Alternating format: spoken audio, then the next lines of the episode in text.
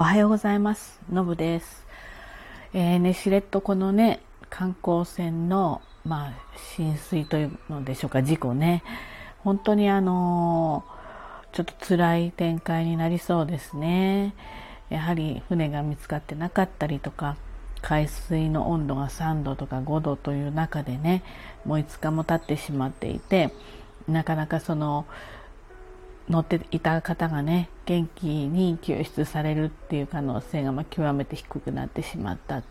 状態ですね。まあ、これはまあいろいろなところに原因とかまあ問題点があったのだと思うのでそれはまあこれから調査されてね、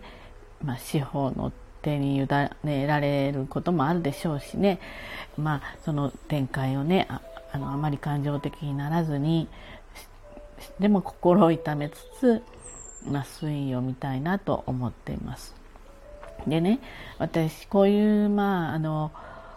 事故とかまた事件とかそういうのを見るたびにちょっと思うことがあってあの当然のことながらその法人の関わる企業のね社長さんが、まあ、当然責任者として表に立って謝罪したり対応したりしますよね。で、まあ、当然不幸な結果になってしまったり、まあ、悪いことだったりことによってはねするわけだから、まあ、どんな対応をしても、まあ、非難されるわけですよ。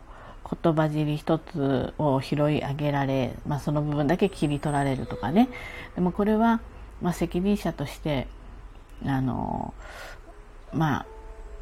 致し方ないことなのかなっていうふうには思うんです。これはまあ代表している人が覚悟しておかなければいけないことなんだと思うんですよ。私もその会社経営とかね、まあ経験当然ありますから、こういう時にその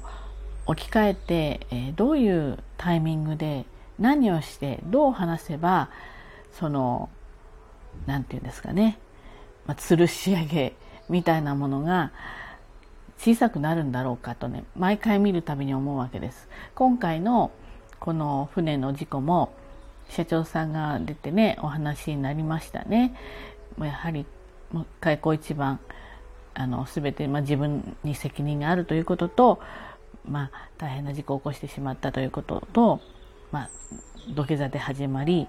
その後はあの事故のその今の現在知りうることに関して時系列で冷静にお話になりそして記者の人たちの質問に答えるという、まあ、流れだったわけですよね。でその会見も一応今になっての会見なわけですよ。でその事故に遭われた方のご家族にちょっといつ最初に会ったのかっていうのはちょっと私把握できてないんですけれどもまあ、ここから含めて、えー、問われるわけなんですよね。でまあ男性だから女性だからあんまり関係ないかもしれないですけれどもまあその事故を起こした側ですから取り乱している場合ではないんですけれども、まあ、私だったらちょっと取り乱すというかその言葉にならないというかねその可能性は高いだろうななんて思うんです。で早く何もその例えば時系列で整理できてないうちに会見を開くのがいいのかまたもちろんその事故に遭われた方に、えー、と対面するっていうのはとても大事なことなんですけれどもその時点ではやはりあまり情報が得られてないはずなんですよね。でそこで何をもうひたすら謝ることしかできない。そして被害に遭われた方はあの現状どうなのかを知りたいわけです。知りたい人と伝えたいけれどもまだわ知ら分かっていないというあのこういう状態なのでなかなか、まあ、折り合いがつきにくいというところありますよね。そして会見もどうして5日経ってからだったのかって質問も受けてましたけれども。でこの社長さんも正直です。あのなんていうのかな。自分で一人では対応しきれないかった。どういうふうにこう接して接していいか会見していいかってことなのかな。分からなかったできなかったっていうことでこれはちょっと正直なところだったなというふうに思います。当然弁護士さんを立てたり、えー、そこまでの状況を各方面情報収集したりある程度なされていないとじゃあ何のための会見なんですかっていうことになるのでねですので、まあ、時間がかかったのかなというふうに思います。あのこれ私喋ってるのはですね擁護してるわけじゃなくて私だったらどうするんだろうっていうのを置き換えてるんですね。で、えー、まあ、その会見も、まあ、最初の30分ぐらいですかね生の状態で見たんですよね。で記者の人も少し曖昧な質問も多いわけです。でこれはちょっと感情的な部分を引き出そうとしてるんだろうなっていうところなんだと思うんですけどその乗船されてた方の家族に会ってその家族からはどんな家族がどんな状態でしたかっていうのとそれを受けてどう思われたかっていうような質問が前半結構あったんですけどこれもやっぱり何と言うんでしょう言葉選びがすごく難しいなと。だってそのね乗っておられた方で家族で見つかってる人見つかってない人両方いるわけでいずれにしても非常に厳しい状況であるわけなのであの当然関係者の家族の人たちは悲しみとか怒りとか憤りとか無念さとかそういったものを抱えてぶつける先はその社長さんにしかないから、まあ、ぶつけてるわけですよね。まあ、それは当然のことなんですよね。でそういう状態でしたと。でそれを受けてあのもう謝る以外の言葉が見つからないっていうところも正直なところだからもうもっと表現の力があればいいのにと思うような状況でしょう多分ね。ですのでそうだったんだろうなと。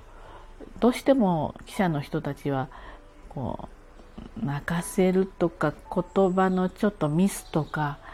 そういったものを引き出したいっていうところもあるはずなので何て言うかちょっとこう非常に答えにくい質問もされますよね。まあ、これもそこの人たちの仕事なんでしょうがないのかなと思いますけれども。なので、何というかな、あの、すごく言葉に難しい質問が、なんてかな、多少はいいんですけれども、そればかりを積み上げていくっていうのはどんなもんなんだろうなっていうふうに思います。で、えっ、ー、と、この社長さんの方が例えば、えー、この日に出航するのは最終的には、えーと、船長が、えー、判断をするんだけど最終的な号を出すのは社長で、えー、責任は全部全て自分にあるということでしたよね。で結果的に今となってはこの出航どうだったと思うかっていうことに関してこれはまああの、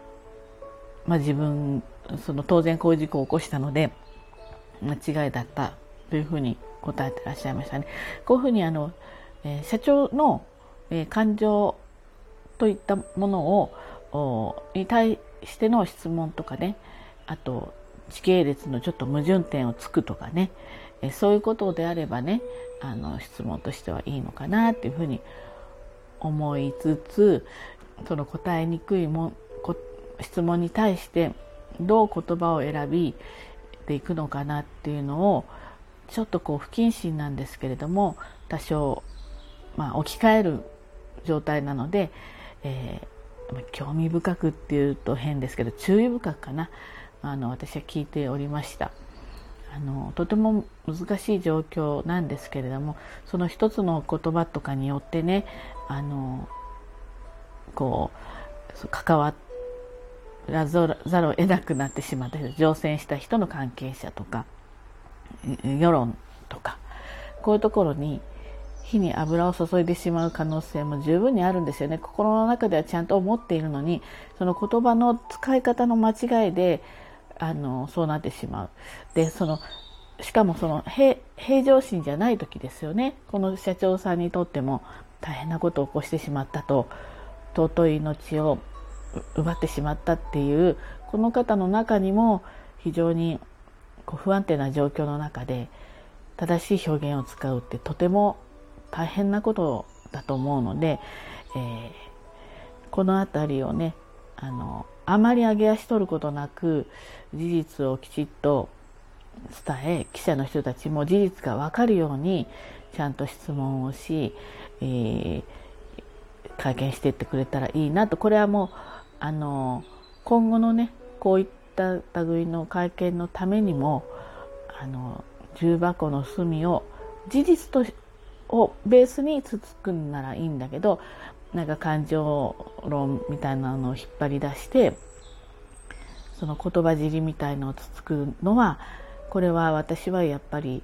ある種の、まあ、いじめなのかなっていうふうに思うので、えー、そういうところは、まあ、なるべくやめてもらってちゃんと事実もっとあのきちんと分かるように、えー、ご質問を重ねていってほしいななんてそんなふうに思いました。私もこういう立場の人にならないように会見しなくて済むように常日頃襟をきちんと正しくね立てて、えー、仕事していきたいなってねやっぱりいつも思います。これで何かあったらこういう矢面当然出ていくのは私の役割になるのでね。ですのであのちょっとそんな風なことを思いながらあの見ておりました。なんかグダグダですけど今日はそんな感じ。ではね今日も一日頑張ってまいりましょう。じゃあね。バイバイ。